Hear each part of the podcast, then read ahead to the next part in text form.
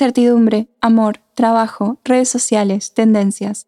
10 minutos para charlar sobre temas que nos importan, porque no, no somos tan raros y no, no estamos solos. Soy Flor Nieto y esto es Vida Milenial.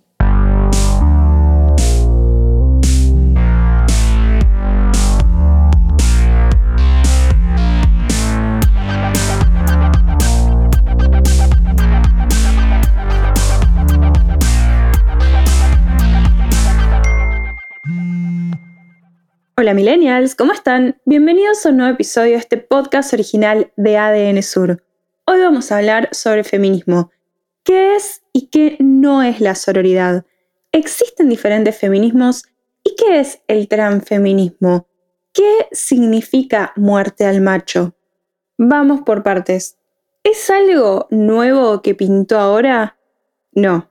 Según el diario Mujeres en Red, el feminismo es un movimiento social y político que se inicia formalmente a finales del siglo XVIII, aunque sin adoptar todavía esta denominación, y que supone la toma de conciencia de las mujeres como grupo o colectivo humano, de la opresión, dominación y explotación que han sido y son objeto por parte del colectivo de varones en el seno del patriarcado bajo sus distintas fases históricas de modelo de producción lo cual las mueve a la acción para la liberación de su sexo con todas las transformaciones de la sociedad que aquella requiera. Mireya Sidón de Amnistía Internacional escribe que ser feminista no significa que pensemos que las mujeres merecemos derechos especiales, significa que sabemos que merecemos los mismos. Que el feminismo no habla de superioridad ni discrimina al otro género, simplemente combate las desigualdades que sufren las mujeres por el mero hecho de serlo. En este contexto, no todos los hombres son machistas, pero lo es el sistema y es imposible escapar de él. Ellos también sufren suposiciones y expectativas basadas en su género que les condiciona vivir y actuar de cierta manera, pero no es comparable.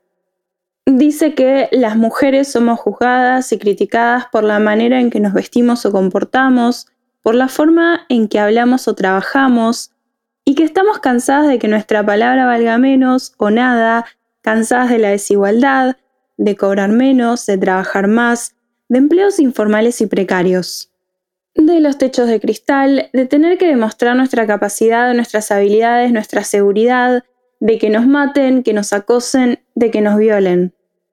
Amnistía Internacional señala que en el mundo 137 mujeres mueren a manos de su pareja o de un miembro de su familia cada día que una de cada tres mujeres fue víctima de violencia física o sexual y el 55% de las mujeres de la Unión Europea experimentaron acoso sexual en al menos una ocasión desde que cumplieron 15 años. Que las mujeres de entre 15 y 44 años tienen más riesgo de sufrir violencia de género que de sufrir un accidente de tráfico o enfermedades como el cáncer o la malaria. Como es un movimiento que viene hace bastante, se lo suele dividir en varias olas. Hay una nota muy buena de Dalina Suárez Tomé en Ecofeminita, pero vamos a hacer un te lo resumo así nomás. Primero, dice que es importante aclarar que, aunque se suele utilizar la metáfora de las olas para hablar de la historia del feminismo en general, no es tanto como una representación del feminismo mundial, sino más bien del feminismo en Estados Unidos. En la etapa del feminismo definida como de primera ola, las representantes son las sufragistas, esta etapa se identifica con las demandas por la inclusión de las mujeres en los derechos políticos, económicos, educacionales y tiene como hito fundamental la conquista del derecho al voto femenino. El feminismo identificado con la segunda ola, también conocido como feminismo radical, surge recién hacia fines de los años 60 y se extiende bajo el lema de lo personal es político. Esta etapa marca el comienzo de una fuerte reflexión colectiva sobre las raíces profundas del patriarcado y la necesidad de la liberación de la mujer de la opresión patriarcal. Fue la lucha por el derecho al aborto la que articuló mayoritariamente la presencia de las mujeres en la calle en esa época. Pero claro, dentro de la desigualdad tenemos diferentes desigualdades. Para la sociedad no es lo mismo ser una mujer blanca cisgénero que una mujer negra lesbiana, ni las problemáticas son las mismas, aunque puedan tener cuestiones en común como la opresión patriarcal en mayor o menor medida. Dice que la irrupción de la voz de la diversidad dentro del movimiento de mujeres explicitó en primer lugar que no es posible hablar de la mujer, sino que es necesario hablar de las mujeres para evitar universalizaciones que oculten las diferencias entre las propias mujeres y que, en segundo lugar, no son solo quienes se identifican como mujeres quienes padecen las consecuencias de las normas del género, ni solo son mujeres quienes la sociedad define como tales, en base a la interpretación de su genitalidad o algún otro rasgo biológico. A partir de este momento, el feminismo no solo dejó de ser sinónimo del movimiento de mujeres, abarcando múltiples identidades como lesbianas, travestis, trans y personas no binarias, sino que tampoco se pudo nombrar más en singular. Hoy en día hablamos de feminismos. Esta explosión del feminismo en múltiples modalidades de feminismos abre la llamada tercera ola, que en general es caracterizada por las feministas estadounidenses como una ola de dispersión y estancamiento del feminismo e incluso como una etapa de cierta apatía por parte de la juventud hacia el movimiento. Esto hasta el caso de Anita Hill, que es una abogada y profesora estadounidense que en el 91 acusó a Clarence Thomas, entonces candidato a la Corte Suprema de los Estados Unidos, de haberlo acosado sexualmente cuando era su supervisor. Concreto. Esto también desencadenó un debate público que terminó de alcanzar un espacio heavy con el movimiento Me Too y el uso de las redes sociales para poder visibilizar y denunciar. Algunos dicen que esta es la cuarta ola y otros que en realidad corresponde a la tercera. Igual, ojo que algunos dicen que la primera ola empieza en la Revolución Francesa y las revoluciones socialistas, ya que las mujeres vieron que sí, que se empezaban a ganar derechos, pero no para ellas, y no solo se querían dedicar a cuestiones administrativas o domésticas. Que la segunda ola ya corresponde a las sufragistas, el derecho al voto y a la educación, el evidente rol femenino durante la Primera Guerra Mundial y, claro, derechos que la tercera ola sí sería la actual en donde se habla de la diversidad, derrocar el estereotipo sexualizado en los medios de comunicación, en el arte, etc., y tirar el patriarcado como cuestión simbólica que nos sigue estructurando desde muy chicos con jerarquías que benefician a los hombres. La abolición de la violencia contra las mujeres, el derecho al aborto y por supuesto las diversidades y diferentes realidades.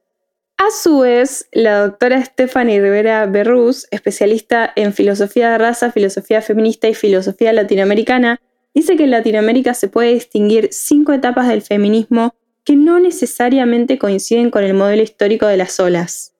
Pueden leer la nota completa en Ecofeminita, pero sí citamos que, por ejemplo, el 2015 fue un año bisagra en el feminismo argentino. porque Ni una menos. Esta fue la consigna de la masiva marcha del 3 de junio del 2015, en donde las mujeres y la sociedad entera salieron a demandar al Estado medidas para el cese de la violencia sexista y los femicidios. Fue y es tan importante porque muchas mujeres que nunca se habían sentido identificadas con el feminismo, así como adolescentes y niñas que desconocían su existencia, comenzaron a encontrar su espacio de contención, representación y orgullo en los feminismos, y ni hablar de la despenalización del aborto en el país. Sí, es bocha de info. ¿Y cuántos feminismos hay? Un montón. Todo lo que quieras, básicamente. Hay feminismos que están en contra de la prostitución y la pornografía, otros que no. Hay feminismos que hacen énfasis en el colonialismo, en la desigualdad social. Hay feminismos que separan desde la teoría marxista, o sea, cómo el sistema capitalista influye en el patriarcado, el feminismo que se centra en las minorías raciales, el postulado que la discriminación es otro obstáculo para la igualdad de género, transfeminismo que incluye a las mujeres trans, otros que van por eliminar los roles de género directamente, solo de lo rosa para la nena y el celeste para los nenes, el feminismo que estudia que si bien los hombres y mujeres tenemos características biológicas distintas, estas no justifican la desigualdad, el ecofeminismo, hay inclusive otros feminismos más radicales que excluyen al hombre completamente y desplazan las relaciones heterosexuales. Hay feminismos pro vida que sí consideran la desigualdad pero están en contra del aborto y hay bocha de feminismos más como conceptualizaciones porque también se trata de algo que está constantemente en construcción. Pero todos parten de la base que existe una desigualdad, una opresión con consecuencias culturales, sociales, económicas, políticas inclusive que involucran la salud y la preservación de la propia vida.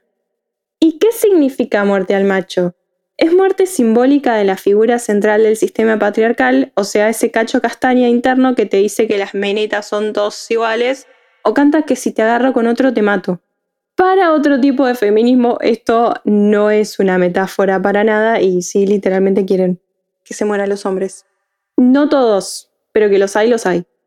¿Y qué es la sororidad? El feminismo es una excusa para mandar cualquiera y pedir apoyo incondicional de las mujeres. Si somos feministas, ¿tenemos que ser todas amigas? Según la fuente número uno de la inteligencia colectiva, nuestra amada Wikipedia, sororidad es un neologismo que se emplea para referirse a la solidaridad entre mujeres en un contexto de discriminación sexual y violencia patriarcal. La investigadora feminista mexicana Marcela Lagarde considera la sororidad un pacto político entre mujeres que es una dimensión ética, política y práctica del feminismo contemporáneo.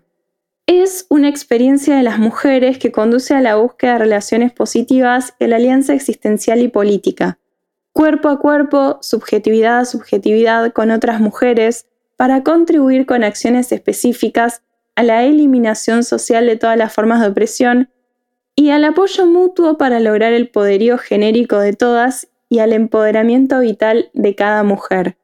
El feminismo habla de derechos, de igualdad, de terminar con la violencia simbólica, física, política.